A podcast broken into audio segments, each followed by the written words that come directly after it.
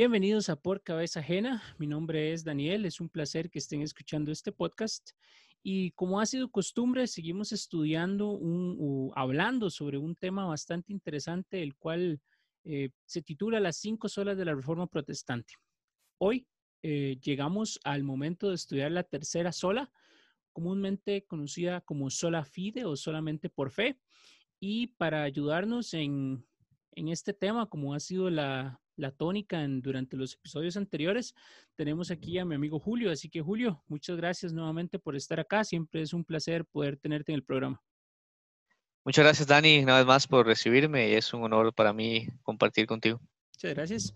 Y bueno, Julio, la tercera sola ya. ¿Qué te parece si antes de empezar con, con la de hoy, haces o nos haces un, un, recuento de cuáles son las tres que vimos y un pequeño resumen de cada una? Claro que sí. Eh, lo que hemos estado haciendo es ah, dar un vistazo a, las, em, a los acontecimientos de la Reforma Protestante desde una perspectiva teológica, porque muchas veces se mira el, e, evento histórico, inclusive en, nuestros eh, colegios o secundarias, como sea que se le llamen, donde, donde nos escuchen, que se le llame distinto. Eh, se estudia la, historia de Martín Lutero y cómo la reforma protestante cambió Europa desde un punto de vista político y, religioso, pero no se toca los adentros de la teología. Yo digo siempre que si, que si las convicciones de los reformadores no hubieran sido tan profundas en cuanto a sus em, aspectos de fe, nunca hubiera habido realmente una reforma protestante, o sea, no fue realmente un tema político. Eh, quizá a la excepción de Inglaterra, ¿verdad? Que la reforma ahí sí fue bastante política, pero que eventualmente tomó forma adoptando las eh, ideas protestantes para solidificar el movimiento de separación de, Roma. Pero bien, hemos estado viendo eh, las solas de la reforma, que son los, eh, los resúmenes argumentativos que consolidan la posición protestante que se separó, se supo eh, desligar de las ideas romanistas o de la Iglesia Católica Romana. Eh, entre ellas hemos visto Sola Gratia, que básicamente atiende el, asunto de los méritos. Eh, no hay ningún mérito sobre el cual el ser humano pueda ser declarado justo sobre sus propios méritos, sino solamente por el mérito de Cristo. De manera que los méritos de Cristo son dotados al creyente por gracia de Dios Em, de, manera que no hay nada en lo que podamos jactarnos delante de él.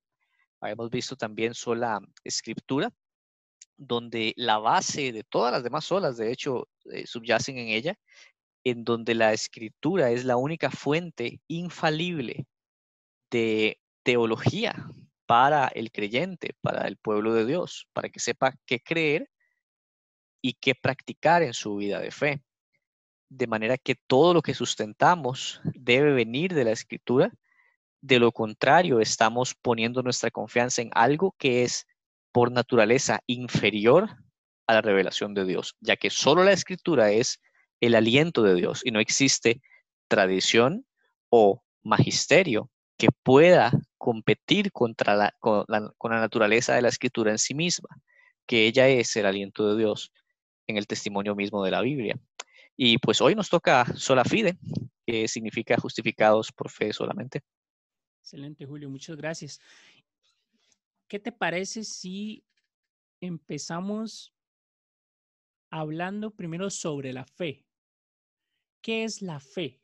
Porque creo que podemos encontrar varios conceptos, ¿verdad?, sobre fe, pero en el contexto bíblico de sola fide, ¿qué entendemos por fe? Sí, correcto. De hecho, sí, tienes mucha razón en decir que hay muchas eh, formas o personas que intentan definir fe y lo hacen tendenciosamente. Hace poco escuchaba eh, a, una, a un militante ateo eh, dar una definición de fe bastante, bastante peculiar, donde básicamente hablaba de fe como, como, una como un escaparate, como una excusa para no para creer algo con base en ninguna evidencia, ¿verdad? Y la fe no tiene nada que ver con eso. Es única esa definición que él trató de dar. No está respaldada por ninguna, ninguna filosofía, ninguna academia, ni por la historia, ni por la lógica. la fe no es un cerrar los ojos y tirarse. La fe más bien es el depósito de confianza racional en algo o alguien, ¿verdad? Bíblicamente la fe es definida en, dos vías, en certeza y en convicción. Eh, muchos conocemos el, pasaje en Hebreos 11.1, donde dice que es pues la fe, eh, la certeza de lo que se espera y la convicción inclusive de lo que no se ve. Ahora, no significa cerrar los ojos y ver. Tienes el pasaje, por ejemplo, con, Jesús y Tomás, donde él era incrédulo de la resurrección de su Señor y todos los apóstoles le daban el testimonio de que Jesús había resucitado, pero él no confió en el testimonio de ellos. Dijo, a menos de que yo no lo vea con mis ojos y no lo toque con mis manos, no voy a creerles lo que me están diciendo. Y, vamos, no seamos tan duros con Tomás. No sé cuántos en de nosotros en su posición hubiéramos hecho algo eh, similar, ¿verdad? De no creer algo tan sorprendente como la resurrección del Señor. Lo cierto del caso es que el Señor se presentó y le dijo, Tomás, aquí estoy, mira mis heridas, tócalas, aquí, aquí, estoy, aquí está la prueba. Y deja de ser no creyente y cree. Así que el Señor Jesús define fe o enmarca la fe con base en la evidencia. Jesús no le dijo, tienes que creer a ciegas. Dijo, aquí estoy, tócame. Y, y deja de ser incrédulo y ahora cree. Entonces eh, hay un contraste en esa, en esa definición de fe ciega. No, fe ciega no es lo que la Biblia informa. Eh, la Biblia informa sobre una fe racional y una fe evidente y nuestra fe está depositada en el testimonio. Primera de Juan capítulo 1 dice, de lo que nosotros vimos y oímos y tocamos y estuvimos ahí, dice Juan, tocante al verbo de vida. Es el testimonio que les damos. Nosotros tomamos el testimonio de aquellos que vivieron con Jesús y nuestra fe está informada y no es ciega. Excelente, Julio. Muchas gracias. Y bueno, ya definiendo fe, sola fide, solamente por fe, pero ¿qué es solamente por fe? Hemos hablado eh, o la sol, hemos comentado que las solas hablan de justificación, de ser declarados justos. ¿Cómo explicas sola fide y cómo encaja en todo este tema de, las solas y de la justificación? Sí, esta, esta es la sola que inició todo, de hecho si se quiere darle vuelta al comentario tuyo, todas las demás encajan en ella, porque mm, la que inició todo fue la pregunta de la justificación. Y Lutero se encontró con el texto bíblico de Romanos y el texto bíblico de Gálatas y se vio confrontado en sus tradiciones, en lo que tradicionalmente era común que se le enseñara y que se debía creer como doctrina de justificación en la Iglesia Católica Romana de la era medieval y que se ha consolidado aún hasta hoy también, lastimosamente, en que el hombre era justificado como un proceso de su vida que iniciaba desde el bautismo y que debía permanecerse en el estado de justificación y crecer en el estado de justificación, que era que, que, se obtiene por infusión a través de llevar los sacramentos se, se inyecta, por decirlo de una manera, en el, en el, en el fiel eh, más justificación eh, hasta llegar a un punto en donde él ya es declarado o se mantiene en estado de justificación siempre y cuando no cometa ningún pecado mortal eh, sobre el cual perdería esa justificación y debería volver a ganarla a través del mismo sistema sacramental que no lo pudo sostener al principio. Entonces, es parte de la situación inconsistente y, y, respetuosamente podríamos llevarlo a debate, ¿verdad? Y respetuosamente decimos que no, no, no sostiene una argumentación bíblica. Así que sola fide fue la respuesta de Lutero ante toda la doctrina de indulgencias, como se tenía, de la doctrina del purgatorio y de la soberanía del Papa de poder otorgar esa, esa final justificación a las eh, personas que cumplieran con ciertos requisitos, entre ellos pagar de su propio dinero de indulgencias, por el estilo. Él dijo, no, el hombre es justificado y él se topó con textos como el justo por la fe vivirá. Así que él mismo en su experiencia de vida empezó un camino de muchas dudas de lo que estaba acostumbrado a escuchar y creer.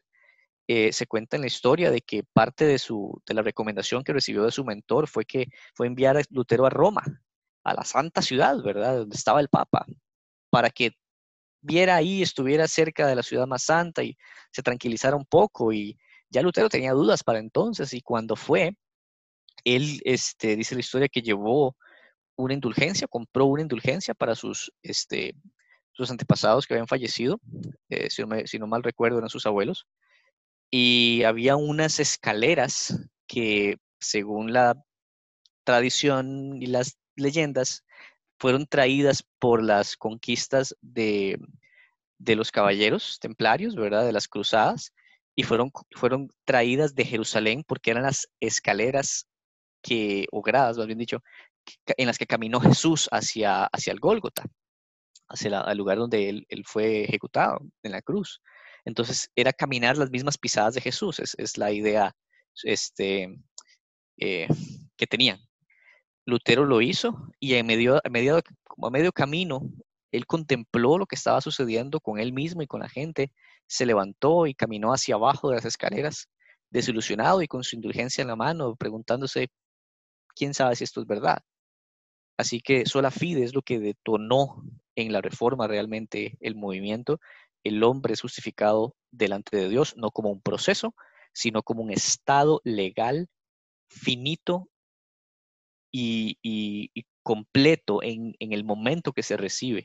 El hombre es declarado justo porque, según Lutero, según la Biblia, e, el, creyente es no, no, no se le inyecta justificación, sino que es declarado legalmente justo porque recibe la, la justa vida de Cristo a su favor y Cristo es imputado la vida nuestra de pecado para pagar con ella en la cruz y nosotros recibir eh, la justa vida de Cristo, esos justificados, hemos sido declarados justos delante de Dios. Julio, ¿y fe en quién o en qué? Creo que, que es importante hacer la aclaración. Creo que siempre es bueno no asumir y, y me gustaría que, que habláramos también sobre esto. ¿Fe en qué o en quién? Uh, fantástico, fantástico que lo preguntes porque la fe que tengamos es tan válida como en lo que estamos depositando esa fe. Yo puedo creer que puedo volar y puedo creer con todas mis fuerzas y pararme en el techo de un edificio y con todas mis fuerzas creer que puedo volar y tirarme al vacío y eso esa fe no hace la diferencia en cuanto a la realidad. Nuestra fe es tan válida y es tan valiosa también en el tanto sepamos depositarla en lo que es verdadero. Bueno, Jesús nos llamó a tener fe en Él. El que cree en mí, aunque esté muerto, vivirá. Esas son palabras mayores. Solamente Dios puede hablar con tanta confianza. El libro de Jeremías habla de que maldito el hombre que confíe o que tenga fe en otro hombre.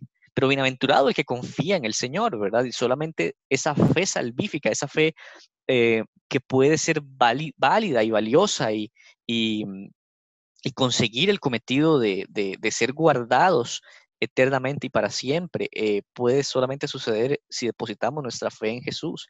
Él es el, el, objeto de nuestra fe, en Él debe estar depositada nuestra confianza y nadie más y nada más. Jesús es en quien debemos creer. Perfecto. ¿Y por qué en Jesús? Puede, porque podemos, o puede ser, eh, que puede ser en Jesús y en algo más, o solamente, ¿por qué debería ser solamente en Jesús? Sí, bueno, esa, esa, es la siguiente, bueno, no sé si la siguiente, no recuerdo el orden, pero hay una sola que es Solus Christus, ¿verdad? Y ahí vamos a expandir sobre ello, pero básicamente porque no hay ningún otro nombre dado a los hombres debajo del cielo por el cual podamos ser salvos. Solamente Jesús, es lo que explica eh, Hechos 4:12. No hay nadie en que podamos confiar que logre el cometido de declararnos justos delante de un Dios santo que demanda justicia por nuestras iniquidades en contra de Él. Solamente aquel que pudo cargar eternamente en un instante de la cruz cargó eternamente por nuestros pecados. Por eso era necesario que el Dios hombre, eh, Jesús, sea el único intermediario, el único puente. De hecho, eh, déjame hacer un paréntesis acá, una de las, uno de los nombres que se le ha dado históricamente al, al Papa es eh, Pontifex Maximus, ¿verdad? el supremo pontífice o el máximo pontífice. Inicialmente en la historia eso fue un título burlesco para tratar de hacer mofa, pero curiosamente lo quisieron adoptar, les gustó y se dejaron el, término, pero inicialmente era una mofa.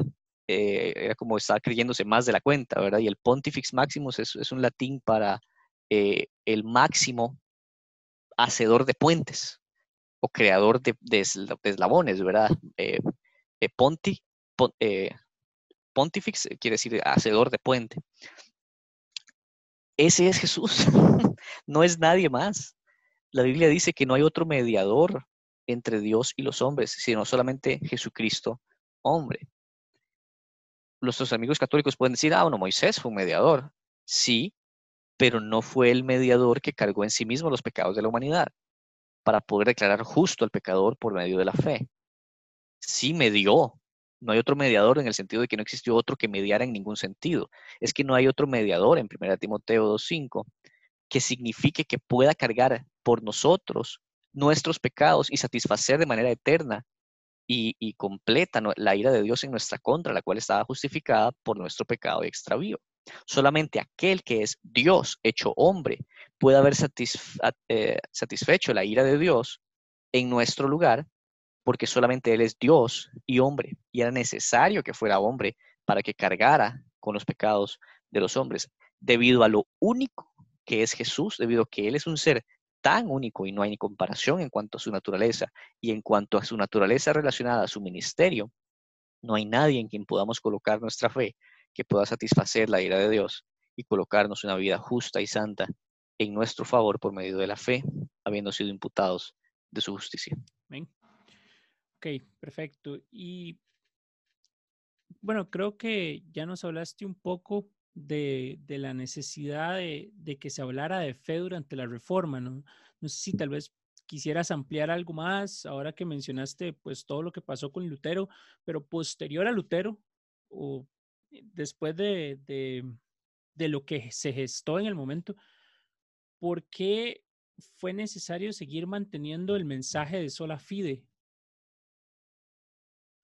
quizás sola fide es la sola que mejor describe el Evangelio. Una vez más, no es el Evangelio mismo, pero vaya, negar que somos, activamente negar que somos justificados por la fe, eh, es hablar de otro Evangelio distinto.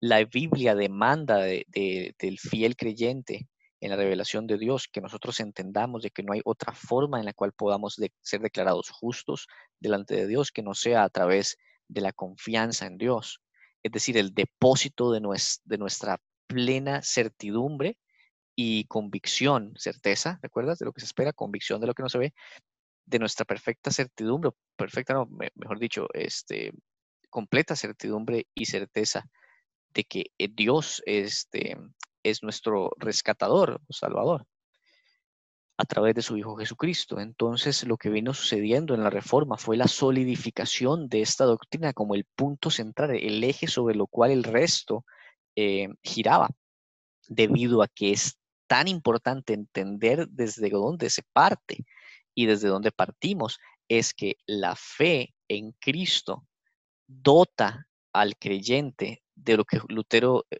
llamó una eh, justicia extra nos o que viene de afuera de nosotros. No producimos nosotros justicia. Entonces ahí esa, esa porción me recuerda mucho en Romanos 10, eh, cuando Pablo habla acerca de la justicia que trataron de seguir los, el, pueblo de Israel, ¿verdad?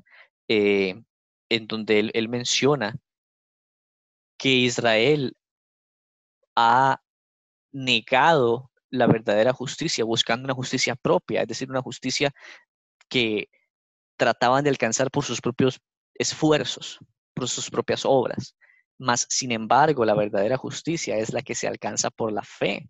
La, desde el Antiguo Testamento esto no ha cambiado en nada, ¿verdad? Y se tienen pasajes como Romanos 4, como Romanos 3, que ya los habíamos mencionado en, en Sola Gratia, pero que son dignos de, volver a recalcar, ¿verdad?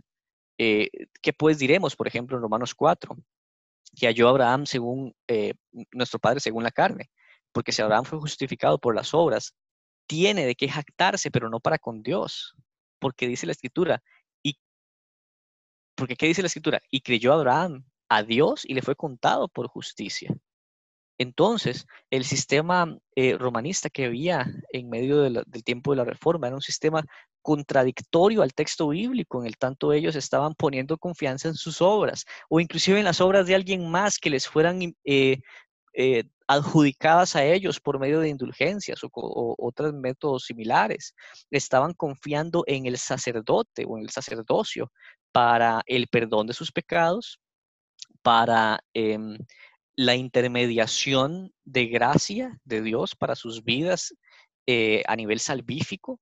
Estaban confiando en santos y en María, en ángeles, en reliquias, en procesiones, para poder ganar el favor de Dios a través de acciones, cuando la Biblia dice que Abraham creyó y esa fe le fue contada por justicia, de manera que los reformadores se aferraron con todas sus fuerzas a sola fide y dijeron, el hombre es justificado no por sus propios esfuerzos u obras, es justificado por la fe solamente, así como lo hizo nuestro Padre en la fe Abraham y así como nos lo enseñaron los apóstoles, al punto en que este, en Romanos 3 eh, se, dice, se dice lo siguiente, dice, desde el verso 24, dice, todos son justificados gratuitamente por su gracia, por medio de la redención que es en Cristo, a quien Dios exhibió públicamente como propiciación, o sea, satisfacción de la ira de Dios por medio de una ofrenda contra el pecado, por su sangre a través de la fe, como demostración de su justicia. Dice el verso 25, porque en su tolerancia Dios pasó por alto pecados cometidos anteriormente para demostrar en este tiempo su justicia, a fin de que Él sea justo, ojo, y sea el que justifica al que tiene que en Jesús, fe en Jesús, verso 26. El verso 27, Pablo le gusta hacer preguntas retóricas y dice, ¿dónde está pues la jactancia? Queda excluida. ¿Por cuál ley? ¿La de las obras? No, sino por la ley de la fe. Porque concluimos, y aquí está la conclusión de Pablo, y es un jaque mate a cualquiera que quiera negar sola fide, dice, porque concluimos, verso 28, que el hombre es justificado por la fe aparte de las obras de la ley. De hecho, en la traducción al alemán de Lutero, originalmente, él agregó una palabra y fue muy criticado por ella. Y no era necesario agregarla, pero él, quiso que se leyera así, porque es el sentido del texto, es, es muy válido a nivel de que se entiende que eso es lo que implica, pero quizá no, es la mejor opción agregarle palabras clarificadoras a las traducciones. Él agregó en el verso 28 la siguiente frase, porque concluimos que el hombre es justificado por la fe solamente, aparte de las obras de la ley. La palabra solamente fue agregada por Lutero. Así que recibió muchas críticas y dijo, bueno, tiene que, tiene que eh, argumentar su posición agregando palabras en la Biblia. Y no, no es el caso, es, es la implicación lógica. Cuando lees el texto sin esa palabra, igual se entiende que es por la fe y ella solamente. Claro, y no tuvo que hacerlo y, también hay otro montón de pasajes dentro de la Biblia que hablan sobre eso, ¿verdad? En, en Hebreos tenemos toda una galería de, de personajes, digo yo, que, que inclusive son llamados los héroes de la fe y personajes que uno diría, wow, ¿verdad? Así que, pues sí. Sí, así es, no son los, no son los héroes de sus obras, son los héroes de la confianza en Dios, porque sin fe es imposible agradar a Dios, está ahí incrustadito en ese pasaje, en esa porción del texto que mencionas. Genial. Julio, y para ir terminando, ¿por qué es importante sola fide y, cómo ha sido sola fide relevante en tu vida, en tu ministerio? Uf, porque es importante sola fide, es, eh, es muy cargada la, respuesta, pero para resumirlo podemos decir que ese es la, el núcleo, la esencia, el, la, la crema del Evangelio, ¿verdad? Porque habla de que nosotros no podemos comprar nuestra manera de llegar al cielo o de ser declarados justos, de que la justificación no es un proceso, pero es una declaración de Dios. Pablo habla en Romanos 8 que Dios es el que justifica. No hay, por ende, acusación o condenación a los que están en Cristo Jesús, porque ¿quién acusará a los escogidos de Dios? Dios es el que justifica. Y Dios justifica por medio de la fe del creyente y esa fe misma es un regalo de Dios. Eh, Filipenses 1.29 habla de que Pablo, Pablo lo pone en esta perspectiva. A ustedes se les ha concedido no solamente que crean en Él, pero que padezcan, eh, sufran por Él, ¿verdad? Que padezcan persecución y sufrimiento por Él. Es una concesión de Dios. Él nos ha concedido que nuestros padecimientos sean medios de gracia para santificarnos. Y en el mismo texto dice, así como la fe se les ha sido concedida, es un hecho para Pablo que su audiencia entiende que la fe es un regalo de Dios. O sea, que no es este, de que no es algo que nosotros producimos desde nuestras intenciones del corazón, sino que a partir de nacer de nuevo, los nuevos afectos que tenemos descubren la necesidad de creer en aquel que es el único que puede rescatarnos. ¿Cómo eso no puede impactar la vida de alguien? Ha impactado mi vida porque me ha logrado hacer descansar por pasajes como, como Romanos 5.1, que habla de justificados pues por la fe. Ojo, ¿por qué lo dice? Justificados pues por la fe. Eso es clarísimo. Tenemos paz para con Dios en Cristo Jesús. Ese pasaje me hace dormir como un bebé cada noche. No hay nada en mi vida que quite esa paz que ahora tengo para con Dios a través de Jesucristo. Y esa paz fue alcanzada porque ya no confío en medios distintos, en mis propios esfuerzos o esfuerzos de nadie más. No es, no es que creo la fe de mis papás, es la fe que me ha sido dotada por gracia de Dios que me hace tener Irene o Shalom. Y Shalom no es ausencia de fuego, ausencia de, de, pleito o de guerra, es presencia de absoluta armonía con Dios. Esa es la, lo que tiene Pablo en mente, es tenemos shalom con Dios por medio de la fe, justificados por esa fe. Y esa justificación a mí me da mucha, eh, mucho confort, eh, no para quedarme ahí de, de, de, brazos cruzados y no hacer nada con mi vida, sino más bien todo lo contrario, para accionar obras que ahora por la fe que he tenido previamente. Son obras de edificación para otros, edificación para mí mismo, edificación para el cuerpo de Cristo y sobre todo, gloria a Dios, que es el fin máximo del hombre. Glorificar a Dios en todo y no podemos empezar a glorificarle si no empezamos por la fe que justifica al impío y que nos declara sin condenación, justos y con paz. Amén. Julio, muchas gracias por esas palabras, por el tiempo compartido para este episodio. De nuevo, siempre es una bendición poder escucharte y compartir. Gracias a todas las personas que nos escucharon. Espero que les haya gustado este episodio. Si gustan compartir, tienen preguntas, quieren comentar, pueden escribir al Instagram de Por Cabeza Ajena. Salimos arroba por cabeza ajena, todo pegado. Salimos igual en Facebook. Espero que lo hayan disfrutado mucho y esperemos que puedan seguir aprendiendo por cabeza ajena.